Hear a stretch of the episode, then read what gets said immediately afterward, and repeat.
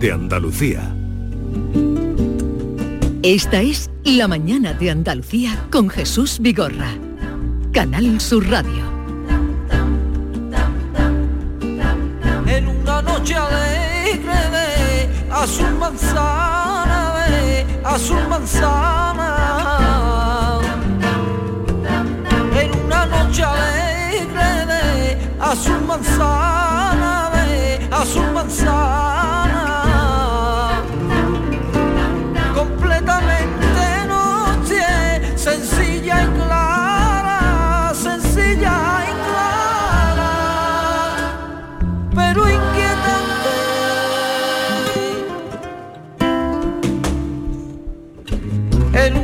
Noche alegre de azul manzana, de azul manzana, ay, pero como inquietaba.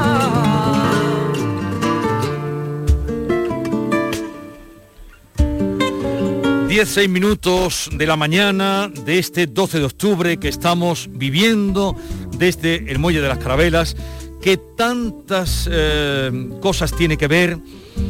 Nos contaba Agustín, el Monasterio de la Rábida, el Parque Celestino Mutis, eh, por supuesto las carabelas, el mercado medieval, los puestos que se están abriendo a esta hora de la mañana, el alfar que veo delante, eh, el, el puente de la Reina, que cruza y me contaban que se hizo cuando se celebró el eh, 400 centenario, el cuarto centenario, con motivo de que visitara la reina Isabel eh, el monasterio de la Rábida. Y, y, todo eso hace que mucha gente esté ya acercándose a este sitio. Y queríamos también eh, hablar con Daniel Navarro, que es gerente del Patronato de Turismo, que está aquí conmigo. Buenos días, Daniel. Buenos días, ¿qué tal? Y, y encantado de saludarle. A ver, el turismo, eh, este fin de semana, este puente, está uh, llenándolo todo en Andalucía. En Huelva, ¿cómo, cómo está siendo? Bueno, los datos, los, los datos acompañan también eh, bastante positivos. ¿eh? Hemos venido de, de, de, cerrar una temporada de verano eh, que ha superado las previsiones que teníamos. Se arrastraba una situación complicada, como todos sabemos, por la situación que estamos viviendo en todo el mundo y de muchos años de, de muchos meses perdón de, de, de, inactividad por cierre de actividad hotelera y demás y eso quieras que no ha, complicado mucho la, la situación del, en la provincia en el sector turístico. Pero sí es cierto que el verano ha respondido muy bien desde que eh, los hoteles comenzaron su apertura por el mes de junio. Uh -huh. eh, la temporada se han superado las previsiones tanto especialmente en julio y en agosto. Septiembre también está respondiendo o ha respondido mejor dicho bastante bien y bueno, el puente es un puente que, bueno, no es, llega a ser puente del todo, sí. porque sí es cierto que ayer lunes era un día uh, laborable en, en, todos los sitios prácticamente. Sí ha habido percepción de buena ocupación en la mayoría de, de los hoteles, especialmente en la zona de, de, de interior. Pero en definitiva, eh, muy satisfechos con, con, con la temporada pero que esto no significa echar ya las palmas al sí. y decir, no, ya se ha recuperado todo esto, para nada. Mm, tendremos que plantarnos hasta 2023 aproximadamente, 2020, más, más 2024-2023 para llegar a la recuperación plena sí. y confiamos y esperemos que todo vaya como ha ido discurrido este verano y sobre todo ahora iniciamos otra temporada turística donde el sol y playa digamos deja de ser el primer producto turístico y hay otros tipos de, de productos desestacionalizadores como viene a ser el, el, golf, como el turismo de congresos, como el turismo de naturaleza que empiezan a tomar ahora su pulso sí, fuerte. Porque también supongo que en otoño la Sierra de Aracena, Picos de Aroche eh, tendrá su época eh, más puntera, ¿no? Efectivamente, ahora es su, su, su mejor época, digamos, ¿no? Ahora cualquier fin de semana es difícil coger ocupación en la, en, la zona de interior. Eh, sí es cierto que la, la, oferta está bastante más limitada que en lo que es en el litoral, lógicamente. El, el, el producto prioritario es el, es el que es. Sí. Pero sí es cierto que ahora cualquier fin de semana que te acercas a la sierra, y este fin de semana ha sido uno de ellos, que acompaña sí. el tiempo fantástico. Eh, afortunadamente tenemos una climatología en Huelva que te permite disfrutar de nuestra provincia y de sus grandezas los 365 días del año. Bueno, eh, Daniel, ¿y el turismo que llega aquí o el que ha llegado este verano, de dónde viene el turismo que viene a Huelva? ¿Es más nacional, eh, de, de Portugal? ¿De dónde viene? A ver, hay dos radiografías, digamos, muy diferentes. Si nos centramos en en la temporada estival, eh, temporada de verano, eminentemente es turismo nacional, 80-85% aproximadamente son nacionales los que nos visitan. Este año si cabe todavía con mayor incidencia. Sabemos que eh, buena parte de los turistas eh, han decidido, oye, vamos a dejar los viajes de larga distancia los viajes internacionales para más adelante, que todo esté y todos los países estén mucho más regularizados, vamos a consumir producto nacional, vamos a quedarnos en en, España y vamos a hacer turismo más, más cercano. A partir de ahí, y una vez que termine este tiempo o que ha terminado esta temporada de verano, la radiografía cambia bastante. Eh, ahora empieza lo que es la temporada de golf, temporada en que los turoperadores europeos, fundamentalmente británicos, eh, eh, irlandeses, islandeses, etcétera, etcétera, portugueses por supuesto, empiezan a mover los grupos de golf que vienen a nuestro destino, los nórdicos también, que ya en esta época allí es prácticamente puro invierno, vienen a la provincia de Huelva a disfrutar de, largas estancias de golf. Entonces, en ese sentido, tenemos una procedencia de, distintas nacionalidades europeas, en el que 65% del cliente que nos visita a partir de ahora es turismo internacional, frente a un 35% nacional que, que vienen esos fines de semana, esos puentes largos o esas escapadas aquí a, a la provincia de Huelva. Informamos a todos los visitantes que en breves momentos se va a proceder a la proyección del audiovisual. Bien, esto ocurre aquí, he dejado que se oiga porque también hay un, un edificio, una dependencia donde proyectan los audiovisuales que dan cuenta de lo que aquí pasa. Vamos a aprovechar esta llamada para irnos al monasterio de la Rábida, monasterio, eh, que es un poco el germen de lo que eh, pasó mm, después con la aventura de Colón. Allí se ha ido nuestro compañero David Hidalgo, cuéntanos, ¿dónde estás? A un kilómetro de donde tú te encuentras, Jesús, este, no es, este es el sitio colombino por excelencia, Monasterio de la Rábida, situado frente a un estuario en que confluyen los ríos Tinto y Odiel. Aquí comenzó todo, este monasterio testigo de uno de los momentos más determinantes de la historia de la humanidad. Eh, unos años antes del primer viaje, en 1485, aquí se hospedó Cristóbal Colón, que recibió el apoyo de los religiosos. En concreto, fueron dos frailes, Fray Juan Pérez y Fray Antonio de Marchena, quienes les pusieron en contacto con quien les dio el verdadero empujón a la expedición. Hablamos de Martín Alonso Pinzón, un rico armador de palos al que Colón convenció de que por el oeste llegarían a las Indias y que puso este señor Pinzón el dinero, puso dos barcos, ayudó a reclutar a los marineros y Pinzón llegó gravemente enfermo del primer viaje, murió a los 15 días y está enterrado aquí a los pies de la Virgen de los Milagros. Me encuentro Jesús con el prior, hay tres monjes franciscanos aquí en este monasterio, que realmente es un convento, y el prior se llama Fray Miguel Fray. Buenos días. Buenos días. Cuando vemos llegar aquí a tanta gente que ya ha entrado al primer grupo, ¿qué es lo más llamativo que busca la gente cuando llega al monasterio de la Rábida? Pues viene buscando evidentemente eh, la evocación colombina que el, edificio pues eh, tiene. La, la, historia de España mm, y, de, y yo diría también que del mundo es lo que mueve a las personas a visitar este lugar que está lleno, como digo, de evocaciones colombinas. Pictóricamente vemos aquí los frescos de Vázquez Díaz, que son históricos, pero también tenemos aquí la, tumba de Pinzón y lugares donde Colón estuvo. Por ejemplo, el día antes de salir en esa expedición del 3 de agosto de 1492, Colón estuvo aquí también orando, ¿no? Pues sí, ya Colón había estado aquí desde el año 85, eh, había venido eh, una vez más en marzo y ahora ya en agosto, preparando el viaje, el día 2, fiesta franciscana de Nuestra Señora de los Ángeles, se reunió aquí con toda la tripulación para encomendar el viaje a, la Virgen. ¿eh? Oyeron misa ante esta imagen eh, de Nuestra Señora de, los Milagros de la Rábida y se encomendaron a ella mm, de una manera especial. Jesús, le he puesto el pinganillo a, a, Fray Miguel para que tú si quieres le puedes hacer alguna pregunta, tú que conoces bien también el monasterio de la Rábida. ¿Te está escuchando? Sí, buenos días, Fray Miguel. Buenos días. Encantado de saludarle. Igualmente, Jesús. hacía alusión eh, nuestro compañero a los frescos de Vázquez Díaz, que es también una de, las obras que ahí ustedes abrigan y conservan, ¿no? Donde se cuenta lo que fue eh, antes de la partida, el descubrimiento. Pues sí, el pintor onubense de Nerva, Daniel Vázquez Díaz, quiso representar en este monasterio lo que es la gesta del descubrimiento mm, que hoy celebramos 12 de octubre. Él em, eh, comenzó el 3 de agosto a pintar los frescos y terminó del año 29 y terminó el 12 de octubre del 1930.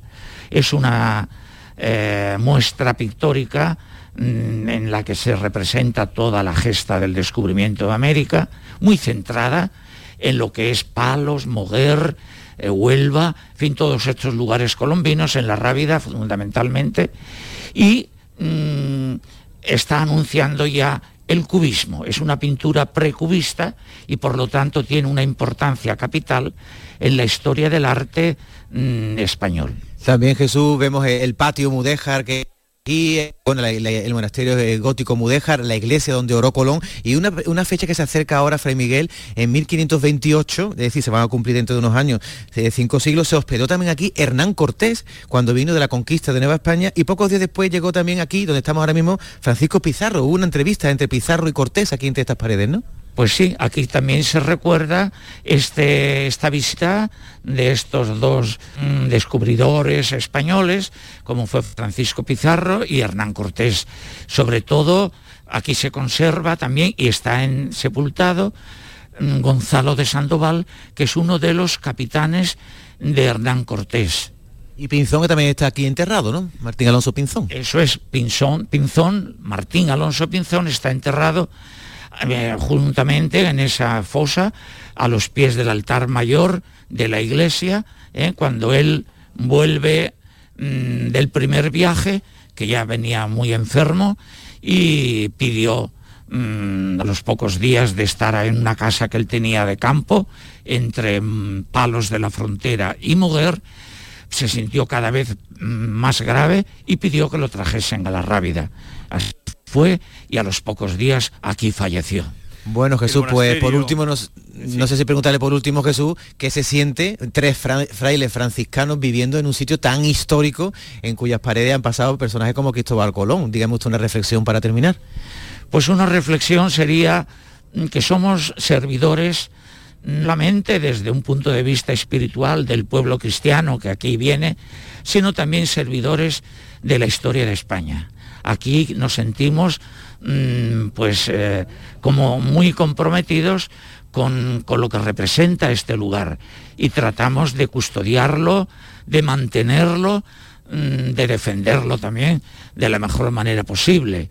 Como bien sabéis, hay también toda una, una Real Sociedad Colombina Onubense que se fundó en el año 1880 para preparar el cuarto centenario del descubrimiento y mm, también vela por el decoro y la importancia que tiene este, este sitio, este lugar colombino. El monasterio de la Rábida que nos ha enseñado Fray Miguel y también nuestro compañero David Hidalgo, todo queda en este enclave y es mm, digno desde luego de una visita para quien no lo conozca, eh, recogido eh, y en un punto estratégico eh, primordial. Gracias, Fray Miguel, gracias David, y ahora nos, encontraremos en otro punto. gracias a vosotros. Adiós, buenos días. Estábamos hablando con Daniel Navarro y me gustaría, él es gerente del Patronato de Turismo, mm, por este monasterio de la Rábida y otras tantas cosas, la media de pernoctaciones de los visitantes que recibe Huelva, ¿cuánto tiempo queda? Y, si ahí entra el litoral, eh, la costa, con eh, la parte de la sierra? A ver, eh, depende mucho de la temporada de la que estamos hablando. Si nos centramos en el perfil de verano, sí es cierto que la estancia media se ha reducido un poco en, estos, en, este, en esta temporada estival. La gente ha, ha salido a viajar, pero sí ha cortado un poquito esa estancia media que puede estar en torno a las tres y medio, cuatro, cuatro noches eh, aproximadamente de, ocupación. Pero sí es cierto que el problema con la sierra es que es un producto muy estacional, es hmm. fundamentalmente de fines de semana o puentes. Ahí, ahí jugamos con esa incertidumbre de la intentar desestacionalizar todo el destino, pero sí es cierto que en productos tan concretos como la sierra se tiende mucho a la estancia de fin de semana exclusivamente o, puentes como este es el caso que aprovechan sobre todo los destinos, la propia los habitantes locales de la provincia y destinos próximos que vienen a la provincia de Huelva pues, a disfrutar de esa Sierra de la Cenipico de los Chicos ofrece un producto no solamente de lo que es el, todo el entorno patrimonial que tiene, sino una naturaleza desbordante, una paisajística fabulosa y por supuesto la gastronomía que rodea toda esa Sierra de Picos de Aroche con su producto estrella que es el jabugo con su DOP protegida que podemos decir que tenemos el mejor jamón del mundo. Siempre se ha dicho que Huelva tiene esa sierra maravillosa, la que está aludiendo, también Río Tinto, por ejemplo, para ver que debe ser muy visitado, ¿no? Las minas de Río Tinto. Y luego la parte del litoral, que es la provincia eh, perfecta en ese sentido. Sí, efectivamente, la paleta de, productos y de colores que ofrece la provincia de Huelva es, fabulosa. Hablabas de Río Tinto, estamos en un núcleo, eh, en el Muelle de las Carabelas, que supera los 200.000 visitantes al año. Si es cierto que a Río Tinto, tanto como a la Gruta de las Maravillas en Aracena, en torno a los 100.000 visitantes anuales pasan por allí. La Gruta de las Maravillas, unos 100.000 visitantes. Y, Río Tinto, y igual aproximadamente. Son, son dos productos que están muy próximos, que es una excursión prácticamente, una visita obligada, digamos, el que está por la zona y con, con mucha proximidad y entonces te permite perfectamente visitar esos dos entornos, dos entornos con dos enclaves absolutamente diferenciados, con una eh, variedad y unas tonalidades de colores naturales, los colores que ofrece la mina, los colores que ofrecen los ocres, los verdes que ofrece la Sierra de Aracena y Picos de Aroche, en toda su extensión. Eh, y la verdad que es un, es un, es un privilegio el perderte por los más de 600 kilómetros de senderos que hay repartidos por toda la Sierra de Aracena, o el bajar a Río Tinto y adentrarte en visitar, que ya se puede visitar de nuevo esa corta atalaya, y ver simplemente cómo eh, va evolucionando el paisaje con la explotación minera, que vas pasando cada, cada semana y prácticamente ves cómo el paisaje va evolucionando de una manera eh, enorme. O sea que el, atractivo que ofrece la provincia, mm, si te vas al litoral, eh, puedes disfrutar de más de 80 kilómetros de playas vírgenes protegidas sin urbanizar, que pocos destinos hoy día pueden ofrecer. Y el sol y playa no es un producto solamente para ofrecer para, tumbarte al sol y al baño. Ahí tenemos los mejores atardeceres eh, de, casi del mundo, ¿no? Tienes unos atardeceres en las costas de Huelva desde Matalascañas hasta Ayamonte que te permiten disfrutar de esa naturaleza, de esas playas vírgenes, de esas playas de arena dorada, en los que no ves a tu alrededor ninguna eh, masificación urbanística y eso yo creo que hoy día es un privilegio que Huelva tiene la oportunidad de ofrecer. Eh, esos atardeceres que tanto cantó Juan Ramón, está también cerca de aquí, la Moguer, su pueblo, su casa, eh, donde está enterrado Platero. Vamos a asomarnos, antes de despedir a Daniel Navarro, gerente del Patronato de Turismo, vamos a asomarnos a la niña, porque en la popa de la niña, de la carabela de la niña, está nuestra compañera Bea Galeano. Adelante, Bea. Bueno, pues sí, nos hemos venido aquí hasta La Niña. Esta es la embarcación en la que venía Colón de vuelta. Nos ha contado muchos detalles sobre ella, o nos está contando Luisa Mojarro, ella es guía de este muelle de las carabelas. Buenas. Hola, buenos días. Bueno, lo primero, eh, la intendencia. ¿Cómo se apañaban aquí? Aquí iban 20 tripulantes, eh, eh, tiene también una bodega como en las otras dos embarcaciones. ¿Cómo era la vida aquí? A ver si tiene una bodega, como el resto de embarcaciones. Lo que ocurre que estas no se visitan nunca, las otras dos están cerradas ahora por el COVID. Pues bueno, aquí se apañaban un poco como podían, cada uno tenía sus profesiones, eh, las bodegas siempre iban cerradas. Antes, como te he comentado, pues en un poco la vida a bordo, que, que es lo que suele comentarse a la gente, pues mm, se solía comer una vez al día comida caliente, solía ser sobre las 12 de la mañana y siempre y cuando no hiciera viento por el tema del fuego. En las bodegas pues llevaban la alimentación que se podía llevar en aquella época, mucho bacalao, mucha carne ahumada y también en las bodegas, mm, aunque todo el mundo piensa que solo es para la alimentación, es muy importante el tema de los toneles, ¿vale? Para equilibrar un poco el barco. Eh, en esta embarcación decíamos que volvía, la niña volvió eh, Colón porque su, la que iba, en la Santa María, eh, embarrancó allí, ¿no? Sí, la nao Santa María encalla la noche de Navidad y no puede regresar. Entonces los marineros casi todos se quedan allí y él se vuelve en su barco preferido, que es este, que es la, la niña, la carabela niña.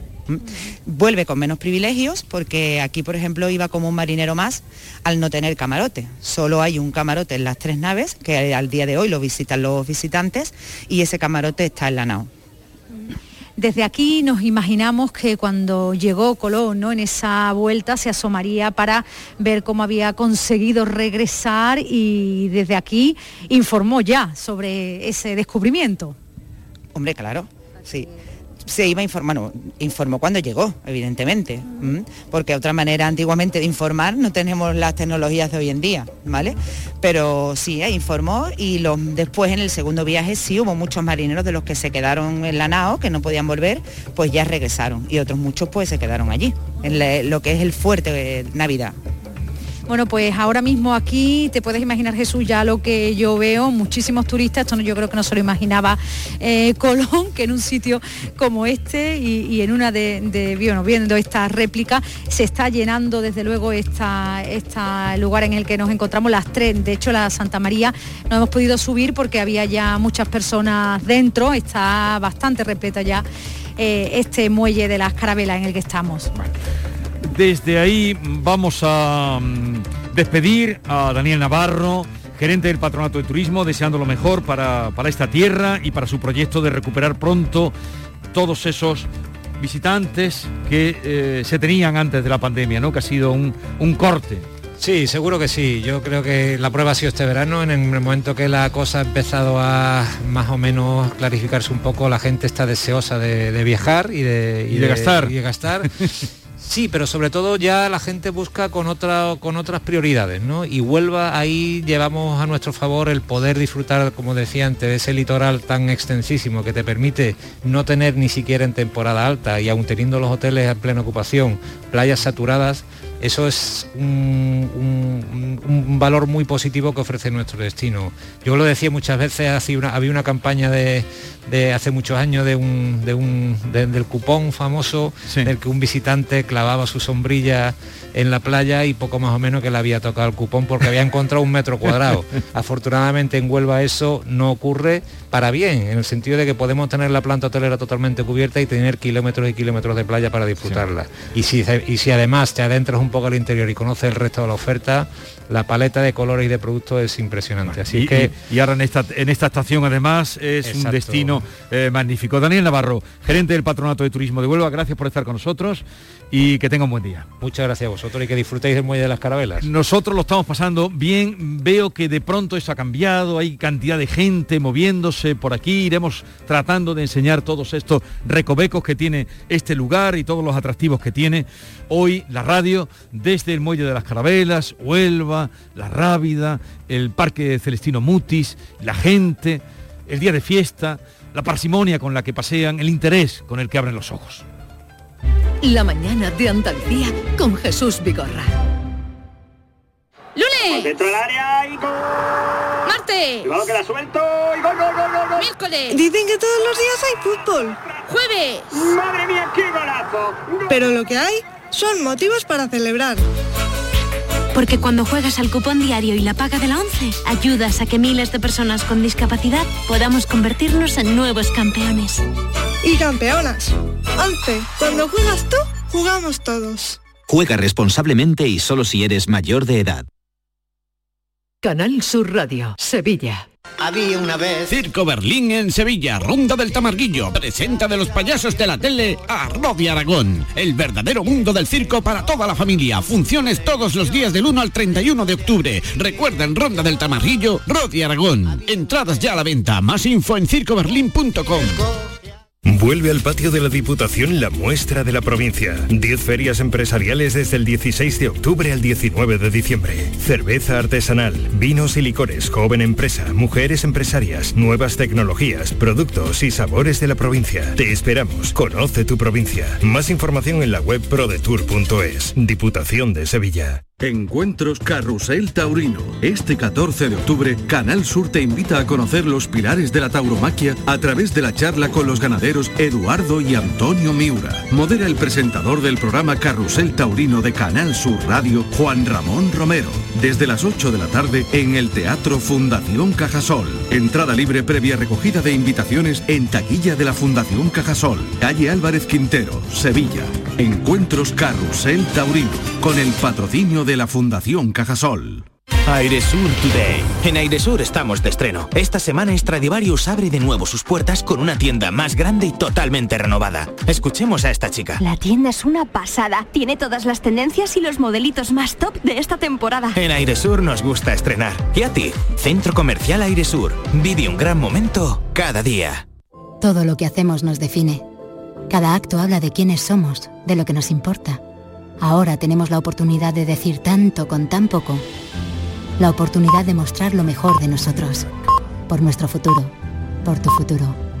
Llena tu mesa de Andalucía. Junta de Andalucía. ¡Wow! Este miércoles, la cocina Espérate, esto está echando mucho humo. está que arde. Eso tiene que estar- se ha quemado, chiquito, no queme la tele. Para cocinar como los mejores, Mm, qué bueno. Aquí huele a gloria. Pega bien la oreja. Vamos, dale caña, dale caña, bravo, bravo. Muy bien, Alicia. Chef al oído. Este miércoles con Esther Arroyo, cocina al rojo vivo en Canal Sur. La mañana de Andalucía con Jesús Vigorra.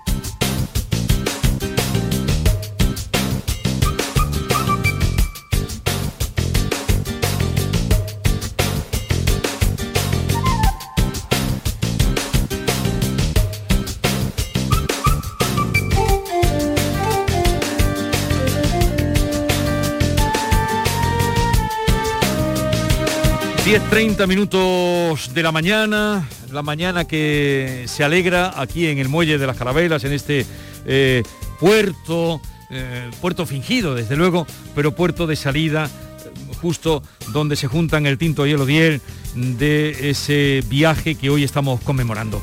Como estamos en Huelva nos interesa todo y la vida cultural también. Y el Festival de Cine Iberoamericano de Huelva, el festival eh, más antiguo o más veterano de Andalucía, que este año ya va a celebrar su 47 edición del 12 al 19 de noviembre. Eh, está con nosotros Manuel Martín, que es el director del Festival de Cine. Manuel, buenos días. Buenos días. ¿Qué tal? Bien, pues justo a un mes de ¿A un inaugurar mes? el festival, el Claro. do- es del 12 al 19 de noviembre, con lo cual nada, ya ultimando lo que son los preparativos y nada, y mm, preparando las novedades que vamos a ir lanzando. Ahora nos contarás algunas novedades, pero lo más importante es que eh, recobra el festival la presencialidad. Además, el año pasado quedó suspendido, ¿no? Sí, bueno, no quedó suspendido, sino el año pasado se hizo exclusivamente online. El año pasado nosotros, a mediados de año, cuando saltó toda esta pandemia que, que todavía estamos viviendo, eh, nosotros llevamos al patronato, porque tenemos una fundación con cuatro instituciones, llevamos al patronato un proyecto híbrido en el que teníamos un plan B, es decir, podíamos hacerlo presencial y online y bueno, nos cogió justo en una de las olas terribles que tuvimos a finales de año, que incluso con lo que incluso implicó cierre de salas cinematográficas y se tomó la decisión a unos 15-20 días de la celebración del festival hacerlo exclusivamente online. Es decir, solo tuvimos esa ventana y este año pues estamos muy contentos porque volvemos a la presencialidad eh, siendo prudentes obviamente y si todo no cambia ya sabemos que se publicó precisamente desde la comunidad que tenemos el 100% del aforo en el cine, con lo cual nosotros la verdad que estamos muy ilusionados. Festival de Cine Iberoamericano de Huelva, que fue el primer festival que proyectó películas iberoamericanas o, de, o latinoamericanas, según le llamemos, vamos, del otro lado. Sí, el festival lleva desde, desde mediados de los 70, es un festival que inauguró José Luis Riz, que además del director del Festival de Cine de Huelva fue director de otros festivales como el de Sevilla de Cine y Deporte. Yo Sí. precisamente tuve la suerte de trabajar con él en, en Sevilla hace muchos años y aprender mucho.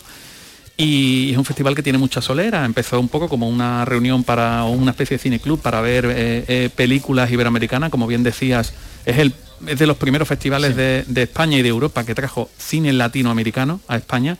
Y aquí, por ejemplo, han pasado pues, personalidades como eh, Luis Buñuel. Pero Luis Buñuel eh, eh, a este festival fue el primero que vino en Sí. España, eh, o la primera visita que Sí, hizo fue, a España. fue ¿no? una de las primeras visitas que hizo después de todo el tiempo que estuvo fuera con, con producciones, como todos sabemos, en México y, y en países de, de ese tipo. Pero la primera visita me contaba José Luis que fue aquí, la, la primera visita a España fue a este festival. Bien, eh, mañana se presenta el cartel, todavía no se, no se ha visto, ¿no? Mañana es cuando lo No, ma- mañana descubrimos el cartel. eh, hemos tenido, la verdad, que bastante afluencia. Es un concurso público. Desde 2016, cuando yo entré en el festival como director, pues propusimos desde el equipo el hacer un concurso público para creadores, no solo nacionales, sino también internacionales, pudi- pudieran proponer un cartel anunciador para cada año. Sí que puedo adelantarte que es un cartel luminoso, yo creo que es eh, un camino hacia la luz, que yo creo que es lo que, lo que todos este año estamos esperando, que también un poco representa lo que es el cine, ¿no? la ilusión de, de vivir en un mundo mejor. Bueno, novedades de este año del festival, que mucha gente se acude aquí los fines de semana.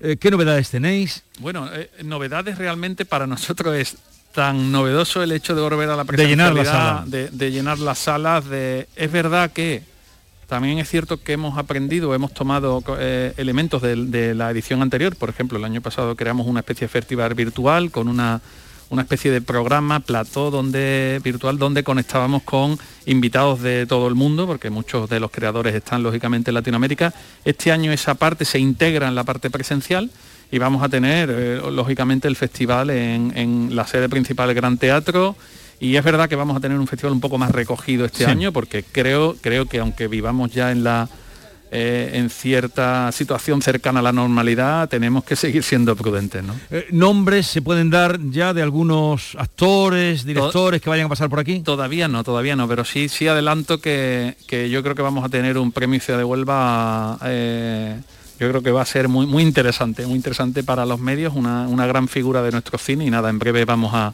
a publicarlo. Mm. Bueno, eh, este festival también, aparte de las películas que van a concurso, se ha caracterizado por eh, ciclos, algún ciclo que se vaya a hacer, películas mm, que no se ven en otros circuitos, se ven aquí. Yo recuerdo haber visto aquí estrenos de películas eh, o, ciclos dedicados a algunos, directores que no, que no es frecuente poder verlo, ¿no? Sí, de hecho, nosotros todas las películas de nuestra sección oficial son estrenos en, en España. Eh, son películas que incluso luego pasadas por el festival eh, no están disponibles en plataforma. Sí. Es una oportunidad única de ver títulos y como bien decían, no todos. Yo de hecho que soy natural nacido en Huelva. eh, desde pequeño siempre hemos acudido al, al cine iberoamericano con, con los, con los colegios y después ya de adolescente pues he podido ver muchas películas, no sé, te acordarás de Garaje Olimpo, ¿no? que fue una Sí. de las películas que a mí me marcó mucho aquí en el festival. Y lo cierto que una de, una aparte del, del cine iberoamericano, que es un poco nuestro emblema, o nuestro, de algún modo, el corazón del festival, nosotros sí que desde 2016 se ha hecho una apuesta también por el cine andaluz. Estamos en Andalucía, tenemos una sección que se llama Talento Andaluz, eh, que tiene además como premio nada más y nada menos que el nombre de Juan Ramón Jiménez, gracias a la Fundación Zenobia Juan Ramón, que nos cedió el nombre para el premio y, y para nosotros es muy importante que también el festival eh, también es, vu- es vuestra casa, como sabéis, Canal Sur colabora y, y es muy importante que el festival, además de iberoamericano, sea un festival eh, muy importante para el cine andaluz y la industria de cine andaluza. Mm.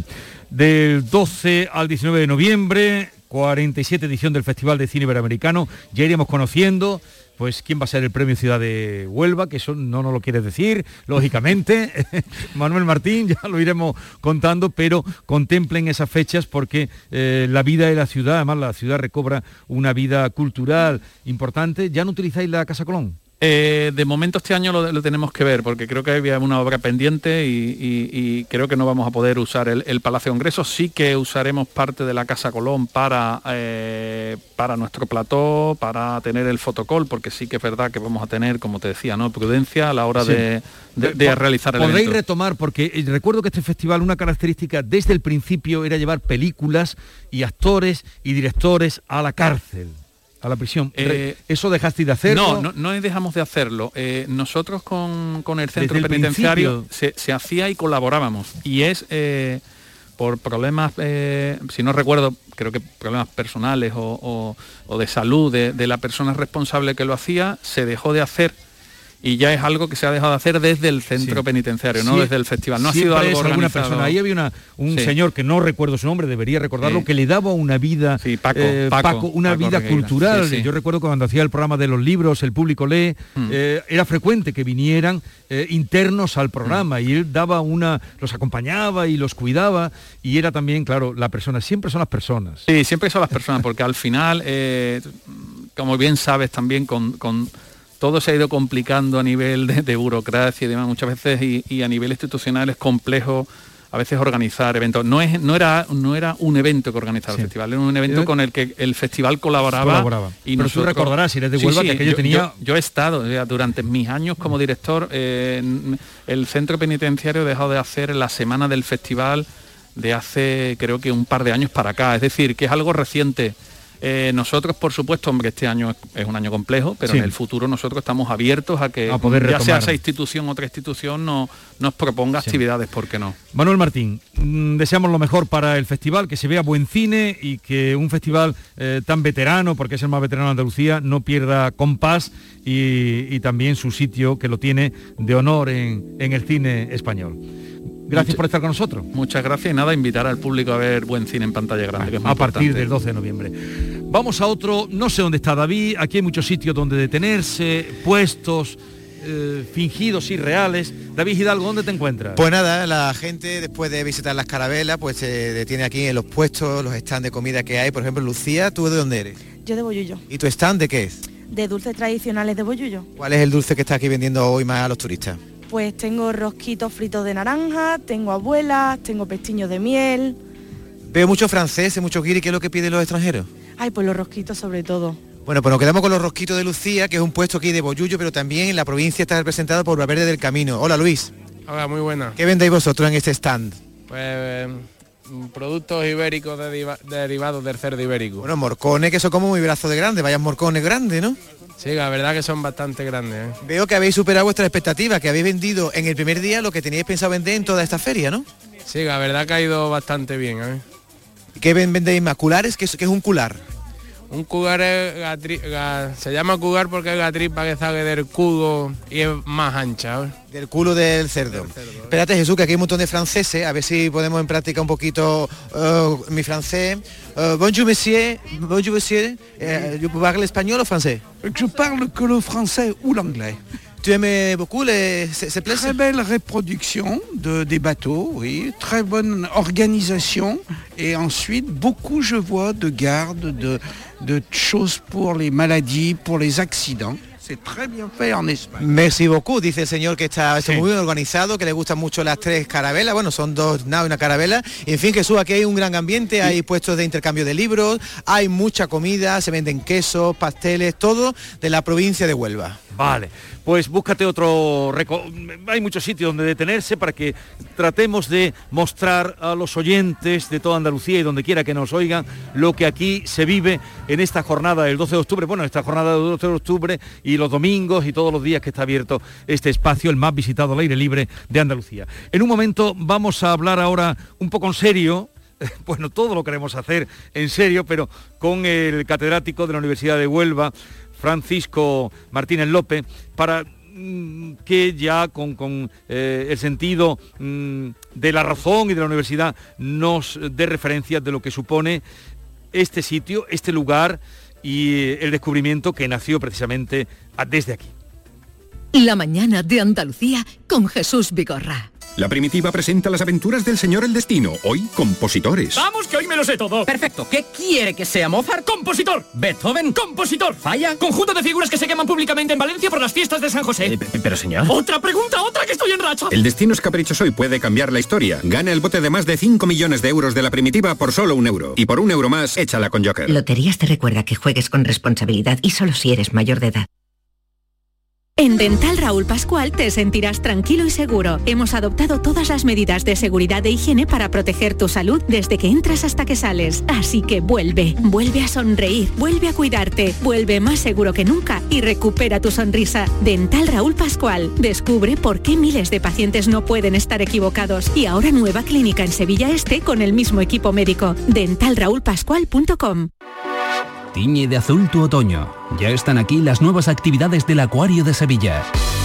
Tiburones a medianoche, el lado oculto del acuario y las exclusivas cenas entre mares. Ahora, además de visitarnos, podrás vivir diferentes experiencias. Más info en acuariosevilla.es. Foro Flamenco de Canal Sur. Este 15 de octubre descubre tres artistas de la nueva generación del baile. Isaac Tobar, Irene Rueda y Paula Rodríguez. Desde las 7 de la tarde en el Teatro Fundación Cajasol. Entrada libre previa recogida de invitaciones en taquilla de la Fundación Cajasol. Calle Álvarez Quintero, Sevilla. Foro Flamenco de Canal Sur. Con el patrocinio de la Fundación Cajasol. Andalucía a las 2. Las noticias de Sevilla. El repaso de la actualidad de la mañana con toda la información local que te interesa. El avance del deporte y el servicio público. Todo lo que necesitas saber está en Canal Sur Radio, la radio de Andalucía en Sevilla. El programa del Yuyo. Un programa en el que nos gusta reírnos prácticamente de todo, con momentos muy surrealistas, historias imposibles y mis ocurrencias, claro. El programa del Yuyo. Disfruta del lado amable de la vida. De lunes a jueves desde las 10 de la noche. Quédate en Canal Sur Radio, la radio de Andalucía. La mañana de Andalucía con Jesús Vigorra. Harina, judía, lenteja, queso y cebolla. Anzuelos, arpones y redes. Asa de Málaga, vino de Jerez. Alquitrán, pez, cera y estopa. Sierra, taladro y tornillo. Sierra, taladro y tornillo. Sierra, taladro y tornillo. Que cierra, que cierra, taladro y tornillo. Sierra, taladro y tornillo. Sierra, taladro y tornillo. Sierra, taladro y tornillo. Que cierra, que cierra, taladro y tornillo. Y de la vela y marinero.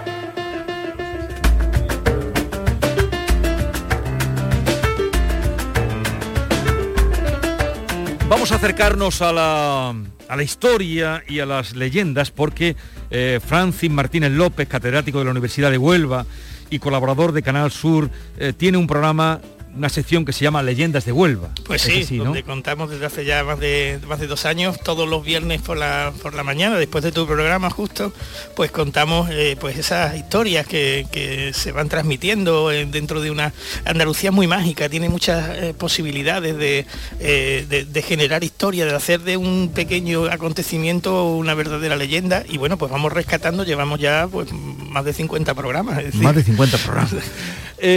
Francis fue muchos años rector de la Universidad de Huelva, o sea, no crean ustedes que aquí acercamos eh, a cualquiera, sino a gente con, con mucho nivel. Y aunque su especialidad es la economía, por esa beta de buscar en la historia, me estaba contando antes de, de entrar que hubo un eh, precedente anterior a Colón. Pues sí, el, ¿Eso descubri- cómo el- es? el Pero descubrimiento eso de- tiene el de- base- sí, sí, el descubrimiento de América es una de las es una de las historias más complejas que hay eh, en, eh, en el ámbito en el que se ha ido desarrollando la humanidad. Ha sido una gran gesta y ha tenido connotaciones de muy diverso tipo. Entre otras que vamos investigando constantemente y estamos completamente seguros que la gente de, de Huelva y de y del Algarve ya llegó a América antes que Colón. Estamos 100% Pero a ver. Francis, ¿eso cómo se lo cuenta a nuestros oyentes? Pues mira, lo sabe- el precedente de que antes que Colón ya llegó alguien Sí, sí, y que alguien, era de alguien- Huelva. alguien o varios. El que fuera de Huelva es, un- es una invención, aparece un personaje muy importante, se llama Alonso Sánchez de Huelva. En la literatura sobre Huelva, yo colecciono libros de Huelva, tengo la mayor colección que existe.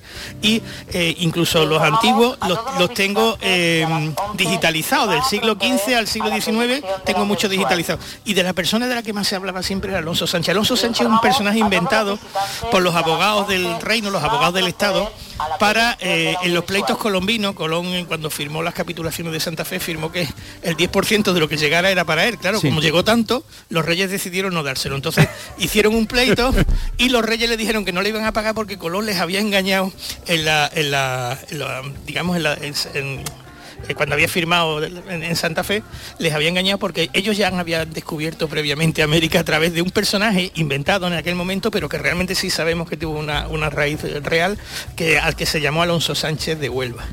Y eh, bueno, pues la, leyenda contaba eso y durante la historia, hasta que llegó Washington Irving aquí a principios del siglo XIX, que fue el descubridor del descubrimiento y empezó a, sa- a ensalzar la figura de Colón, que desgraciadamente ahora eh, muy injustamente se está, se está denostando, pero realmente, eh, pues, ¿por, sabemos, por qué sabemos que, que, que habíamos llegado los de Huelva allí? Pues porque había una, una cepa de la sífilis que era americana y ya la teníamos aquí. Decía Mingote que los españoles llegamos a América con una espada en una mano, la cruz en la otra y la bragueta abierta. Entonces, eh, claro, pues eh, los españoles llegaban allí porque en los vientos alisios a lo mejor era un barco que iba desde Lepe al Reino Unido, que era muy Sí. habitual para el vino, o salía de Portugal, entonces eh, cogían vientos alisios y terminaban, y terminaban en, en América. ¿Qué ocurría? Pues que eh, todo eso nos llevó a la circunstancia de creer que, que por esa cepa ¿eh? De hecho, eh, esa cepa que se decía que la había traído Colón y fue y además diezmó mucho Europa, un tercio de la población europea padeció la sífilis, eh, decía que la había traído de América, pero es que hoy día sabemos que antes de, ir Colón ya la teníamos por aquí, en Madeira, en las Azores y en Huelva. Y además, un segundo, un segundo elemento muy interesante es que eh, cuando Colón llegó a América, en todas las islas los indios salían a recibirlo como si fueran dioses, menos en dos. Y en esas dos islas, curiosamente, los indios iban y se escondían. Y era porque habían llegado previamente y habían dejado a muchas mujeres embarazadas y al final eh, había niños de unos 14 años, 13, 14 años, había bastantes niños eh, en esa zona, de algunos se quedaron allí también españoles, eh, se, qued- se quedaron allí, entonces había bastantes niños de, de raza blanca cuando Ya, llegó Colón. ya, entonces- ya, y por eso se escondían. Y- ¿Y, qué islas eran esas? Eh, bueno, pues eran islas pequeñitas, estamos hablando de, de la zona de, de donde llegó Colón, es decir, en torno, en torno a, a- a Santo Domingo y Haití, el- esa gran, gran zona, pues la- en las islas que hay alrededor, que hay muchísimas. Eh, curioso lo que, no, lo que nos cuenta y, la, Francis. y la figura de Alonso Sánchez pues fue el, el predescubridor. Se dice que Cristóbal Colón llegó, llegó a América porque tenía un mapa. Y efectivamente Sí. se, se cree que ese mapa se lo dio Alonso Sánchez de Huelva. El nombre quizá no sea el cierto, pero que Pero sí que existía el personaje, Sí, sí. sí, sí, estamos casi seguros. Eh, se dice que era un piloto, que no era el capitán de la nave, no era, eh, porque, porque él, él fue apuntando todo lo que les pasó y, y lo difícil no era ir, lo difícil era volver. Entonces él cuando volvió estaba ya casi moribundo y Colón, que estaba casado con la, con la hija del, del gobernador de Madeira, eh, lo recibió allí, le dio la información y con eso Colón fue eh, y murió. ¿Dónde pudo encontrar a ese eh, tal Alonso Sánchez o, o- Se lo encontró. pues, ¿Dónde pudo encontrarlo? Se está hablando, se está hablando de tres sitios, o en Madeira, o en las Azores, o en Cabo Verde, pero casi seguro que fue en Madeira. Y que fue, y que fue antes de 1476, de eso también estamos seguros. Y que esa persona, que lo de Alonso Sánchez, repito, es una invención Sí, de, lo- de los pero- abogados del Estado, pero que realmente esa figura existió, pues le explicó. Entonces Colón con eso llegó, a América y resulta que eh, eh, eh, convenció a todo el mundo. Dos días antes, tal como hoy, dos días antes, el día 10 de octubre, hubo un motín de los marineros porque se querían volver. Y entonces Colón eh, llamó a los niños y a los pinzones que iban en la, en la niña y la pinta, y los llamó a la Santa María y se reunió con ellos porque ya se iban a dar la vuelta, porque no podían Sí. aguantar más. Entonces los convenció. ¿Y por qué los convenció? Pues dice la leyenda que fue porque les enseñó El mapa. el mapa de alguien que ellos conocían, como era Alonso Ya. Sánchez de Huelva o el nombre que tuviera. Entonces, dos días antes estuvieron a punto de eh, darse la vuelta, hubo ese motín eh, que tuvo que, que calmar, aplacar. ¿Qué importancia tuvieron los Pinzón? Porque parece que tuvieron más importancia de la que eh, se les da, incluso mm, Claro, claro, porque el- pusieron el, dinero. El, descubrimiento, el descubrimiento de América realmente, lo de Colón es una figura, fue, fue la, Colón fue, llamémosle el emprendedor, el empresario, pero realmente los que hicieron eso eh, fueron los, nave- los navegantes de aquí. En el programa se ha dicho que esto era Ca- Cabo Cañaveral, claro que era Cabo- el Cabo Cañaveral de la época. Aquí había existía la máxima tecnología náutica, tanto en la parte portuguesa hasta Sagre, como en la parte española hasta Gibraltar. Toda esta costa eh, pues tenía las- los navegantes que, que surcaban los mares que, eran conocidos. Y eh, la, la aventura de Colón, llamémosle aventura empresarial, Colón no era un buen navegante. De hecho, en el diario de Colón se estima, hay tantos errores que se cree que, el- que está mal encuadernado. Ti- Tiene, hay tantas cosas que dice, sí, Tantas cosas. sí, porque no era un buen navegante. Los, los navegantes de verdad y las naves que iban por delante, el, el- el gran éxito del descubrimiento es que iban tres naves, dos pequeñas que eran un Fórmula 1 y uno grande que era como un camión. Esto como antes los equipos del París-Dakar o cosas de ese tipo, van coches muy rápidos y luego llevan un coche de apoyo donde llevan los, los recambios, donde llevan los alimentos, etcétera. Bueno, pues aquí van dos Fórmula 1 de la época, la Pinta y la Niña, unas naves enormemente rápidas para la época, y un barco más lento, pero que llevaba la, llamémosle la intendencia. Ese barco se quedó en América, porque se, se encalló y se hizo el Fuerte Navidad, pero los otros dos volvieron. Y, y gracias a esa combinación, y los que iban delante, los que realmente marcaban el rumbo eran la Pinta y la Niña, porque eran los que sabían navegar. Sí. Ahí van navegantes profesionales. Hay que tener en cuenta que aquí los navegantes, eh, se decía, es que con, con Colón iban personas que eran presos. No, no, No. Hoy día si inventamos una persona en un, en un cohete, va a mandar a Marte, no va a mandar un preso, va a mandar un, un gran especialista. Pues lo mismo ocurrió ahí. Es decir, eh, realmente... eh, eran personas muy muy buenas. Cuando se dio la vuelta al mundo, de, eh, la vuelta al mundo de, eh, De Magallanes. de Magallanes y el Cano, Y el Cano. pues salieron 256, llegaron 18, pues de los 18 la mayoría eran de Huelva, de Lepe, que vivían en Portugal y eran aquí, de Cádiz, sí, porque aquí estaban los verdaderos profesionales de la, de la, eh, de la navegación, digamos. Oye, y Francis, ¿qué está pasando ahora? que el descubrimiento, una proeza eh, titánica, ¿por qué se está cuestionando tanto? En, Bueno, pues, eh, son ¿Es culpa de los políticos? ¿Es culpa de no haber sabido explicar los españoles? Eh, Un poco de todo. Es, es una verdadera injusticia, lo primero, muy grande, una injusticia enorme. ¿Por qué es una injusticia? Porque se está acusando a Cristóbal Colón de cosas que él no hizo. Todo esto viene, o sea, la figura de la figura de Colón, como digo, era prácticamente desconocida hasta principios del 19. Antes era Alonso Sánchez de Huelva en la literatura. Sí. Luego Colón en el cuarto, en el, en el 19, en el cuarto centenario y en el quinto centenario hasta 1992 fue una figura ensalzada. ¿eh? Pero a partir de ahí a partir de ahí empezaron a, a- todo esto vino porque eh, en Estados Unidos hubo un, movi- un movimiento muy fuerte anti, ante, ante- ante los problemas de esclavitud y, y, eh, George Washington Sí. o Jefferson eran esclavistas Claro, todos tenían no, no, pero es que, esclavos. es que entonces, ¿qué ocurre? Pues que eh, decían, vamos a quitarle el nombre a la capital, vamos a quitar... Empezaron a... Y entonces allí hubo un movimiento para desviar la atención y empezaron a meterse con una figura como la de Cristóbal Colón, que ni fue esclavista, y tuvo nada que ver, los esclavos vinieron mucho después. Es más, es que España fue el primer país del mundo, primer país del mundo que co- consagró los derechos de los indígenas, cosa que no hicieron los demás países hasta bastante. En 1511, eh, Isabel la Católica creó las leyes de Burgos, donde se decía que, era, que no se podían esclavizar a esas personas, porque los consideraba personas, cosa que otros países no hacían. Entonces podemos decir que realmente, es más, donde, donde hasta España se nota, porque la mayoría de la población sigue siendo de descendencia indígena. Si te vas a Estados Unidos o a otros países, No queda no queda nadie porque los terminaron. Y Entonces lo- los grandes exterminadores se meten mucho, por ejemplo, con, con Hernán Cortés o con otros eh, españoles. Eh, cuando, cuando llegaban los españoles allí, normal, llegaban muy poco. ¿Cómo, cómo, tumba- cómo son los españoles capaces de ganar a un, a un imperio, por ejemplo, como los aztecas? Pues los aztecas, los españoles le ganamos no porque nosotros fuéramos muy buenos, sino porque la mayoría de los indios nos apoyaban, de la gente que estaban allí. ¿Por qué nos apoyaban? Pues nos apoyaban porque eh, los aztecas eran unos genocidas, mataban Sí. entre 30 y 120 mil personas año tras año.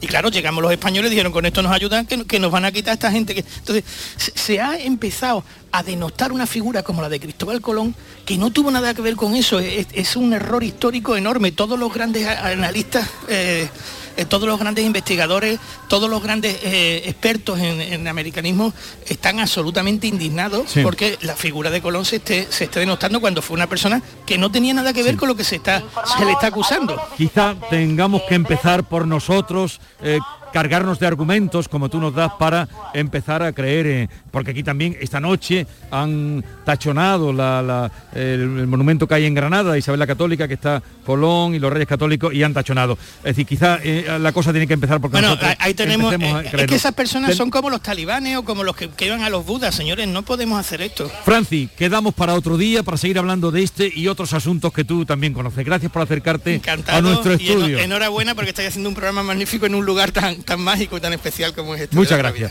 Continuamos. La mañana de Andalucía con Jesús Vigorra. Estás escuchando Canal Sur Radio desde Sevilla.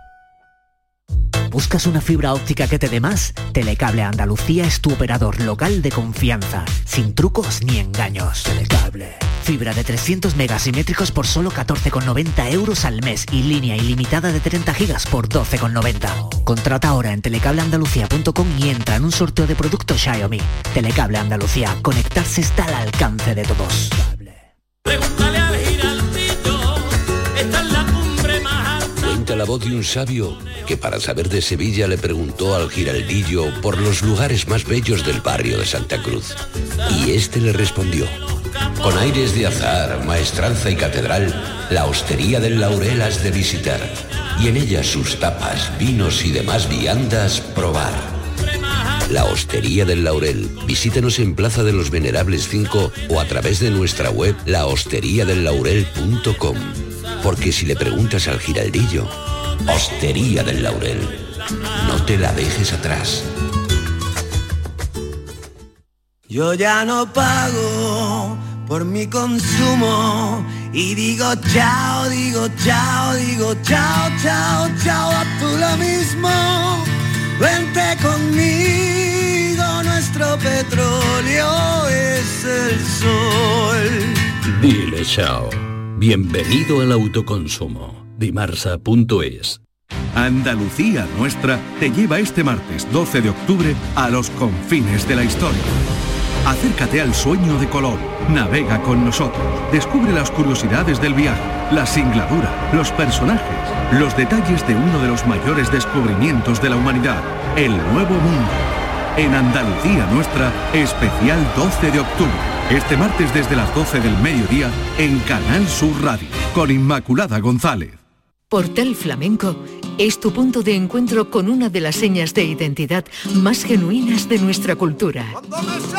Cante, baile, toque, la actualidad y los grandes hitos, los festivales, nuestro archivo sonoro. Portal Flamenco, de martes a viernes, a las 2 de la madrugada, con Manuel Curao. Quédate en Canal Sur Radio, la radio de Andalucía.